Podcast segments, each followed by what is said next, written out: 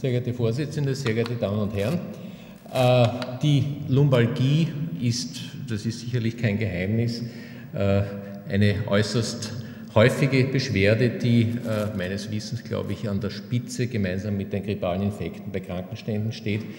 Und dementsprechend sind auch bildgebende Untersuchungen, die zugewiesen werden zur Abklärung von Lumbalgien, sehr häufig. Das verursacht ohne Zweifel einen Ressourcenverbrauch an ökonomischen Ressourcen, die ich jetzt hier nicht beziffere, allerdings zumindest bei den äh, Untersuchungen mit Röntgenstrahlen auch eine gewisse Strahlenbelastung. Dies alles äh, in einem Hintergrund, äh, dass die gesamte äh, medizinische Strahlendiagnostik äh, in entwickelten Ländern wie Österreich äh, circa bereits die Hälfte der gesamten äh, Strahlenexposition äh, der Bevölkerung ausmacht. Zu, dem, zu, zu der zum Beispiel das Lendenwirbelsäulenröntgen und überhaupt Wirbelsäulenröntgen einen gewissen Beitrag liefern. Es ist auf der anderen Seite sehr stark in Diskussion und in unterschiedlichen Quellen mit etwas unterschiedlichen Prozentsätzen angegeben, aber man kann sagen, dass circa ein Drittel aller Röntgenuntersuchungen äh, den Patienten keinen oder nur einen eingeschränkten äh, Nutzen bringen. Äh, das linke Bild ist eine Magnetresonanztomographie, die hier einen Bandscheibenprolaps zeigt. Der Patient hatte zu diesem Zeitpunkt vor äh, sechs Jahren ziemlich starke Schmerzen und weil die Magnetresonanztomographie äh, eine in Österreich zumindest sehr gut zugängliche Untersuchung ist, hat er eine Magnetresonanztomographie auch bekommen. Äh, die Schmerzen waren allerdings nach circa drei Tagen und Wirbelsäulengymnastik fort, sodass man eigentlich sich, sich fragen muss, warum man hier eine MRT durchgeführt hat.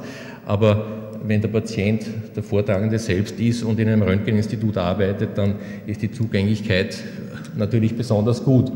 Das ist nicht derselbe Patient, sondern das ist eine etwas über 30-jährige Patientin, äh, die ein Wirbelsäulenröntgen bekommen hat, äh, weil, sie, weil bereits eine Diskusprolapsoperation geplant war. Äh, präoperativ wünschen die Neurochirurgen meistens eine Darstellung der Wirbelsäule zur genauen Abzählung der Segmente, damit es dann bei der Operation, bei der Segmentzuordnung zu keinen äh, Zweifeln oder Missverständnissen kommt, äh, das, wie wir hier später sehen werden, durchaus eine akzeptierte Indikation. Äh, hinter dem Untergrund dieser Diskussionen über die Sinnhaftigkeit von nicht nur Lendenwirbelsäulenröntgen, sondern überhaupt von bildgebenden Untersuchungen hat man sich seit Anfang der 90er Jahre bemüht, so etwas wie Überweisungsrichtlinien, Leitlinien oder auch Überweisungsempfehlungen für die Indikation von bildgebenden Untersuchungen äh, zu kreieren. Der Urahn dieser Empfehlungen ist äh, die Broschüre, die herausgegeben worden ist vom Royal College of Radiologists in Großbritannien bereits 1989. Äh, parallel dazu, ein bisschen später vielleicht, wurden die sogenannten Appropriateness Criteria des American College of Radiologists äh, entwickelt, die ein bisschen anders aufgebaut sind. In Europa ist die äh, Entwicklung weitergegangen, äh, dass die Europäische Kommission äh, die englische Broschüre überarbeitet hat und als Strahlenschutzpublikation 118 dann einige Jahre später publiziert hat. Gleichzeitig ist in Österreich in Zusammenarbeit der Bundesfachgruppe Radiologie, der Österreichischen Röntgengesellschaft, des Verbands für medizinischen Strahlenschutzes und des Verbands für bildgebende Diagnostik Österreich die Orientierungshilfe Radiologie herausgegeben worden, die sich in ihrer Struktur durchaus auch stützt auf äh, die Struktur der englischen Urbroschüre, aber äh, deutlich angepasst wurde an die sicherlich in, vielen, in vielerlei Hinsicht äh, sehr anderen, unterschiedlichen Verhältnissen im österreichischen Gesundheitssystem.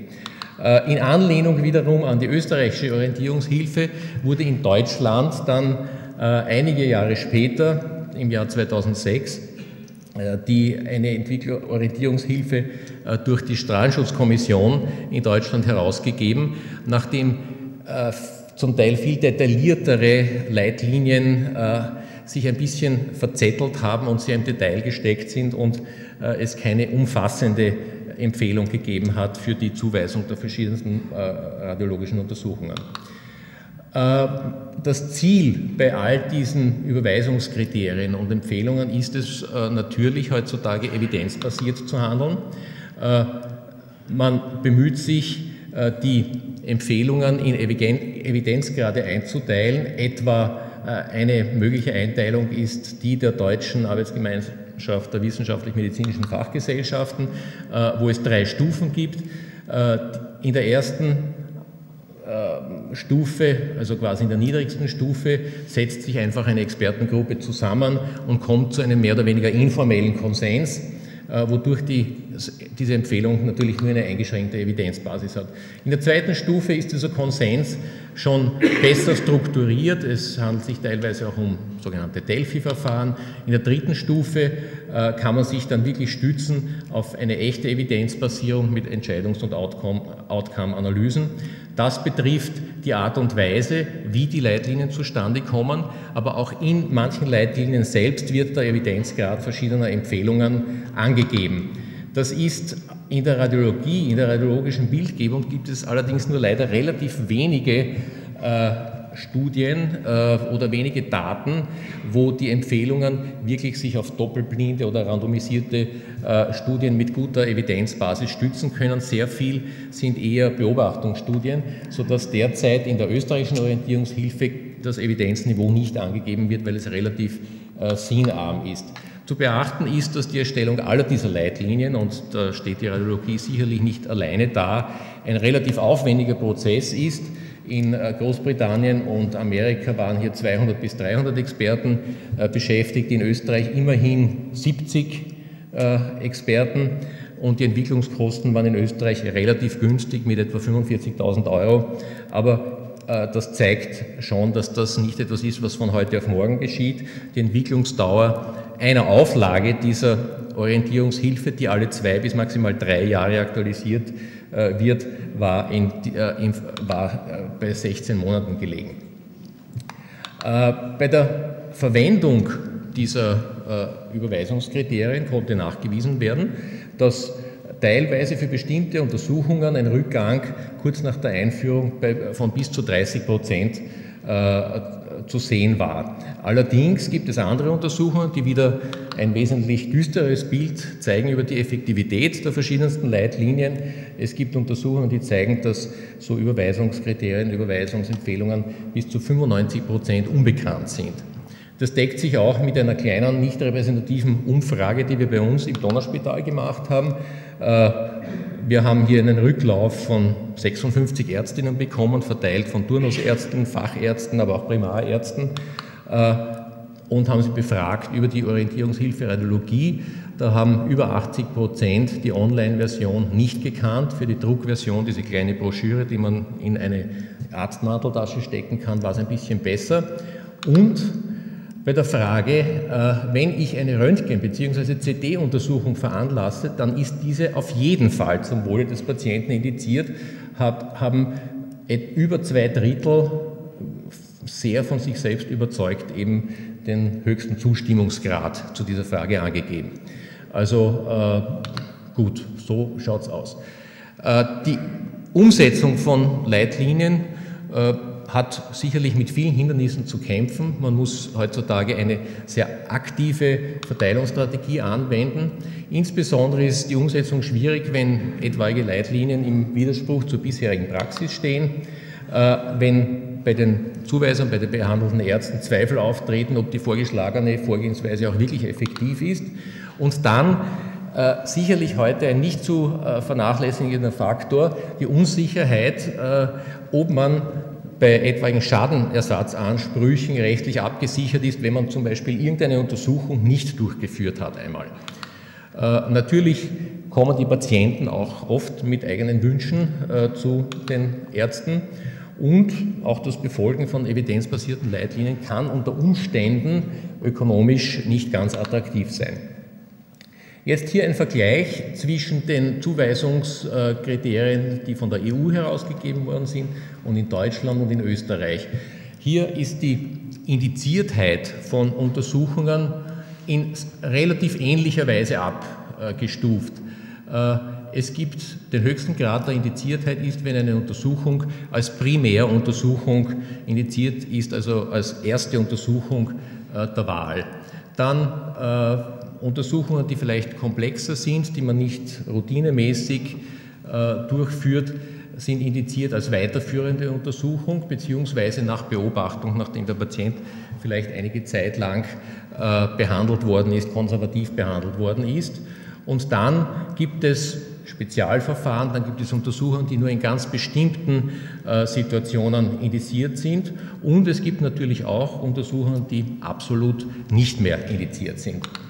Äh, in Österreich äh, ist die Orientierungshilfe so aufgebaut, äh, die übrigens abrufbar ist unter der hier angegebenen Internetadresse, online auch, äh, dass äh, je nach Körper, für bestimmte Körperregionen die Leitlinien dann ins Detail gehen. Zum Beispiel bei der Wirbelsäule gibt es hier immerhin zwölf äh, verschiedene äh, grobe, grobklinische Krankheitsbilder, wo das Thema des heutigen Abends sicherlich in diesem Bereich zu finden ist. Ähm, wenn wir uns das im Detail anschauen, zum Beispiel der akute Rückenschmerz ohne radikuläre Symptomatik, also das, was man gemeinhin als unspezifische akute Lumbalgie äh, betrachtet, dann ist das Röntgen, das sehr häufig durchgeführt wird in der Praxis, als Primäruntersuchung indiziert, allerdings nur äh, für den umschriebenen Patientenkreis jener Menschen, die eine, bei der eine chiropraktische Therapie geplant ist, zum Ausschluss äh, einer vorherigen Deckplattenfraktur oder zum Ausschluss einer schweren Osteoporose vorher. Sonst ist das Röntgen in dieser äh, Situation eigentlich nicht indiziert. Die Magnetresonanztomographie oder die Computertomographie sind als weiterführende Untersuchungen indiziert, wobei hier extra festgehalten ist, dass bei Verdacht auf entzündliche oder neoplastische Erkrankungen die MRT äh, die sensitivste Methode ist. Kernspintom, äh, Verzeihung, äh, nuklearmedizinische Untersuchungen sind ebenfalls als weiterführende Untersuchung indiziert, äh, allerdings eher erst dann, wenn die äh, vorherigen bildgebenden Untersuchungen, also insbesondere Röntgen- und Magnetresonanztomographie, äh, keinen ausreichenden Aufschluss gegeben haben. Äh, es ist äh, im Jahr 2007 von meinem Nachredner herausgegeben, der österreichische evidenz- und konsensusbasierte Leitlinie für das Management akuter und chronischer unspezifischer Kreuzschmerzen herausgegeben worden. Darauf gehe ich sicherlich nicht im Detail ein, äh, hier wird nur festgehalten, dass die Bildgebung zumindest bei diesem Setting nicht indiziert ist. Es ist allerdings klar, dass äh, wenn Zeichen dafür existieren, dass die Kreuzschmerzen nicht unspezifisch sind, was äh, circa 8, mindestens 80 Prozent aller akuter Lumbalgien sind unspezifisch, wenn es sogenannte Warnhinweise oder Red Flags gibt, dass dann natürlich sehr wohl äh, tiefergreifende bildgebende Untersuchungen indiziert sind. Solche Warnzeichen sind, wenn die Patienten besonders jung oder besonders alt sind, äh, wenn die Beschwerden äh, zunehmen oder trotz Therapie persistieren, auch ein kurz davor stattgehabtes Trauma, fragliche oder bekannte tumoröse Entzündungen oder entzündliche Erkrankungen oder auch Osteoporose, äh, wenn der äh, Schmerz sich äh, in Ruhe verstärkt, gleichzeitige thorakale Schmerzen und so weiter. Ich brauche Ihnen das jetzt nicht im Detail vorlesen, das kennen Sie teilweise aus Ihrer eigenen Praxis wahrscheinlich besser. Im, Einzel, Im Einzelnen wollen wir uns nur kurz anschauen hier den Vergleich der verschiedenen Leitlinien bei der Indikation der Radiographie, also des Wirbelsäulenröntgens. Die Orientierungshilfe Radiologie sagt, wie schon vorher erwähnt, äh, bei der akuten Lumbalgie ohne Red Flags ist das Röntgen indiziert vor chiropraktischer Therapie. Äh, beziehungsweise vor, Dis äh, vor Diskushernien-OP präoperativ zur Segmentzuordnung. Das heißt aber noch nicht, dass bei jedem Verdacht auf eine Diskushernie gleich primär sofort ein äh, LWS-Röntgen durchgeführt werden sollte. Und bei der chronischen Lumbalgie nach Beobachtung, wobei zu beachten ist, dass auch relativ ausgeprägte degenerative Veränderungen im Röntgen sehr unspezifisch sind und keinen festen Zusammenhang haben mit der Klinik. Also jedenfalls in solchen Fall nach Beobachtung bzw. Schrägaufnahmen zum Ausschluss von äh, Wirbelbogendefekten als weiterführende Untersuchung. Der eher auf, klinisch, auf das klinische Management äh, zentrierte österreichische Konsensus unterscheidet übrigens nicht zwischen Radiogra Radiographie und Magnetresonanztomographie, sondern sagt einfach, akute Lumbalgie ohne Red Flags, Bildgebung nicht empfohlen. Äh, bei Verdacht auf Diskusherniation auch erst nach vier bis sechs Wochen und dann als Untersuchung mit wirklich gezielter Fragestellung. Bei der chronischen Lumbalgie kann die Bildgebung eventuell zum Nachweis einer ausgeprägten progressiven Spondylolistese, einer aktivierten Facettenarthrose, äh, insbesondere auch vorinterventionell eingriffen und äh, besonders massiven degenerativen Bandscheibenerkrankungen erwogen werden. Äh, die Orientierungshilfe in Deutschland sagt insgesamt Röntgen in all diesen Settings nur nach Beobachtung. Bei der EU, die EU drückt sich eigentlich auch aus, nur in spezifischen Fällen. Äh, die Appropriateness Criteria des American College of Radiology äh, verfahren hier etwas anders. Die teilen die Appropriateness, also die Indiziertheit von Untersuchungen, in neun Grade ein. Null bzw. eins ist der geringste Grad an Indiziertheit, also eigentlich nicht indiziert und neun ist der höchste Grad an Indiziertheit. Bei der akuten, unspezifischen Lumbalgie kriegt das Nativröntgen äh, zwei von neun Punkten, ist also eigentlich nicht indiziert. Bei Verdacht auf äh, Bandscheibenherniation hat das einen mittleren Indiziertheitsgrad und interessanterweise gehen die nicht auf die chronische Lumbalgie ein äh, bei dieser Leitlinie. Wenn wir uns die Magnetresonanztomographie anschauen, die sicherlich als wichtigste weiterführende Untersuchung zu sehen ist, noch weit vor der Computertomographie, sagt die österreichische Orientierungshilfe, äh, dass diese äh, letztlich auch wieder nur bei Vorliegen von Red Flags indiziert ist als weiterführende Untersuchung. Aber das heißt eben nicht, dass bei einer unspezifischen Lumbalgie die Magnetresonanztomographie indiziert ist. Allerdings bei Verdacht auf Bandscheibenvorfall ist die Magnetresonanztomographie in Österreich sicher als die Untersuchung, die primäre Untersuchung der Wahl anzusehen. Äh, und nur bei Nichtverfügbarkeit wäre an die CD zu denken, was halt, oder bei Kontraindikationen gegen die Magnetresonanztomographie bei Herzschrittmacherpatienten und so weiter. Äh, bei der chronischen Lumbalgie nur als weiterführende Untersuchung bei neurologischen Symptomen. Äh, wie gesagt, der österreichische klinische Konsensus sagt hier genau dasselbe wie bei dem Röntgen. Jedenfalls auch bei Verdacht auf Bandscheibenherniation sollte zuerst äh, eine konservative Therapie durchgeführt werden, außer die neurologischen Symptome sind dermaßen massiv, dass wirklich eine ganz akute operative Therapie angedacht wird. Äh, die deutsche Orientierungshilfe sagt hier eigentlich sehr ähnlich, weiterführende Untersuchung bei konservativer Therapie, die teilen nicht ein äh, zwischen unspezifischer akuter Lumbalgie oder Verdacht auf Diskushernie, die geben das zusammen in eine Kategorie. Bei der chronischen Lumbalgie wieder als weiterführende Untersuchung äh, und letztlich ähnlich, nur ein bisschen anders ausgedrückt. Die EU sagt Magnetresonanztomographie wieder als Primäruntersuchung nach frustranem konservativen Management und weiterführend äh, in spezialisierten, äh, als spezialisierte Untersuchung in Problemfällen bei der chronischen Lumbalgie. Das ACR Appropriateness Criteria sagen hier, bei der akuten unspezifischen Lumbalgie ist die Magnetresonanztomographie sicherlich nicht indiziert.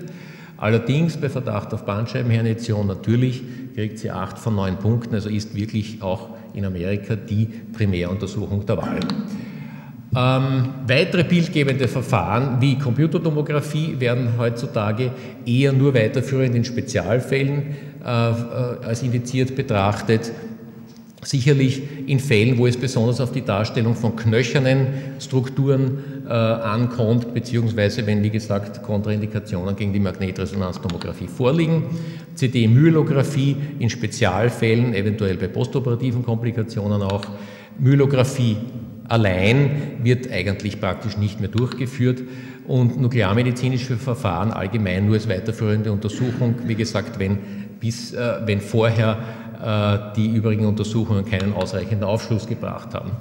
Jetzt noch abschließend ein paar Worte zu dem Aspekt der äh, Strahlenbelastung, die so ein Wirbelsäulenröntgen oder eventuell auch eine Computertomographie verursacht. Die Anwendung von äh, Röntgenstrahlen ist in Österreich auf Basis des EU-Rechtes äh, geregelt in der Strahlenschutzgesetz und in der Strahlenschutzverordnung. Äh, die sagt, dass die Rechtfertigung für eine medizinische Strahlenexposition, also die Indikation für eine Strahlenexposition, wird sowohl durch die überweisende Person als auch durch die anwendenden Fachkräfte, Fachärzte gestellt. Also die sind beide gleichermaßen verantwortlich für die Indikation eines Röntgens. Und dazu hat man eben solche Sachen wie die Orientierungshilfe Radiologie herausgegeben. Äh, die Verantwortung für die klinische Durchführung liegt eben bei den anwendenden Fachärzten bzw. der Fachkräfte, die die Untersuchung dann wirklich durchführen. Äh, wir sind dann verpflichtet, die Strahlenanwendung zu optimieren. Wir sind verpflichtet, Qualitätssicherung durchzuführen. Wir müssen schriftliche Arbeitsanweisungen für alle Untersuchungen erstellen. Wir müssen die Patientendosen aufzeichnen. Wir müssen diagnostische Referenzwerte äh, verwenden. Also das ist alles unter einem relativ äh, engen Korsett und unter strenger Qualitätskontrolle. Äh, das ist vielleicht eine Grafik, äh, die Sie sich ein bisschen mit nach Hause nehmen sollten. Äh, die Grundlage für diese ganzen Strahlenschutzmaßnahmen ist das äh, Risiko vor allem für strahlinduzierte letale Krebserkrankungen. Und äh, was man hier ganz eindeutig sieht, ist, dass dieses Risiko umso höher ist, deutlich höher ist, je jünger die Patienten sind. Der Durchschnitt für die berufstätige Bevölkerung, also Menschen zwischen ca. 20 und 60, 65 Jahren, beträgt etwa 5% pro Sievert. Bei Kindern und Jugendlichen ist das mindestens 10% bis noch mehr 10% pro Sievert, dass man durch eine Strahlenexposition eben von einem Sievert in den nächsten 30 Jahren ein letales Karzinom äh, bekommen kann. Äh, in der österreichischen Radioorientierungshilfe äh, sind die Effektivdosen typischer Röntgenuntersuchungen oder die typischen Effektivdosen häufiger Röntgenuntersuchungen angeführt. Äh, zum Beispiel hier LBS-Röntgen mit drei Aufnahmen bei 1,3 Millisievert. Das ist eine Strahlendosis, die der natürlichen Strahlenexposition von mehreren Monaten entspricht und darf als mittlere Strahlendosis im Vergleich zu Untersuchungen mit wesentlich höherer Strahlendosis äh, bewertet werden. Äh, dadurch kann man errechnen, im Extremfall, im Worst Case, wenn man ein Lendenwirbelsäulenröntgen bei einem jungen Menschen durchführt, dass, wenn da vielleicht auch gleich die Brustwirbelsäule äh, untersucht wird, wie das durchaus üblich ist, äh, wo, wenn sich vielleicht eine Effektivdosis von 2 Millisievert ergibt, kann man berechnen, dass sich dadurch für diese jungen Menschen ein Risiko eines letalen Karzinoms zumindest rein theoretisch auf Basis der derzeit geltenden wissenschaftlichen Erkenntnissen von 1 zu 5000 ergibt. Äh, das ist natürlich im Vergleich äh, zu, zu der Chance, dass dieser 20-Jährige oder 15-Jährige im, im weiteren Verlauf seines Lebens ein Karzinom bekommt, relativ niedrig, ist aber deutlich höher als zum Beispiel das Narkoserisiko bei gesunden Patienten.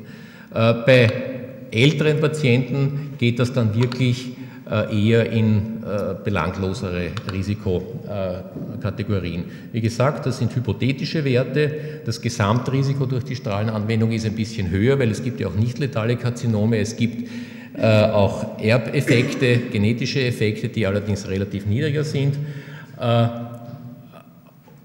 Die Erkenntnisse wurden an den Atombombenopfern, aber auch an äh, historischen Studien über die medizinische Strahlenexposition gewonnen. Die prospektive Verifizierung an modernen Patientenkollektiven ist zugegebenermaßen noch ausständig. Ich komme zum Schluss. Insgesamt kann man sagen, dass beim Vergleich zwischen den österreichischen Empfehlungen und international es zwar semantische Unterschiede, aber nur geringe sachliche Unterschiede zwischen den verschiedenen Leitlinien gibt. Ziemlich einig können wir uns darüber sein, dass für den akuten, unkomplizierten, unspezifischen Kreuzschmerz keine Bildgebung empfohlen wird und insgesamt sollte man eben, abgesehen von gesundheitsökonomischen Überlegungen, sollte man das Strahlenrisiko von Röntgenuntersuchungen gerade in diesem Bereich äh, nicht ganz vernachlässigen, insbesondere bei jungen Patienten. Ich danke schön.